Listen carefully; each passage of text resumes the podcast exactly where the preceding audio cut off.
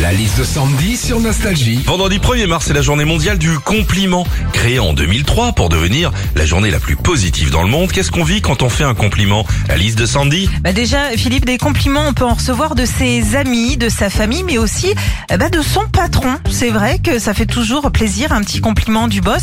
Moi, le seul compliment que j'ai eu un jour du patron, c'est euh, dans la rue de la radio, juste après l'émission, où il m'a dit « Dis donc, Sandy, quelle vivacité ce matin, bravo 9h02 était déjà parti. Hein.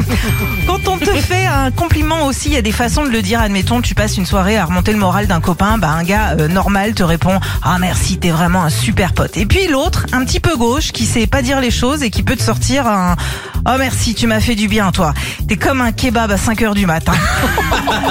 enfin, quand on te fait un compliment, genre euh, Ouah, t'es canon aujourd'hui », et bah t'es flatté, ça te fait plaisir. Dans ta tête même, t'aimerais qu'on te flagorne encore un peu plus. Sauf que non, jamais on ne réagit comme ça. Non, généralement, on nous fait un compliment. Première chose qu'on dit, c'est Oh, arrête. oh. Philippe et Sandy. 6h-9h sur Nostalgie.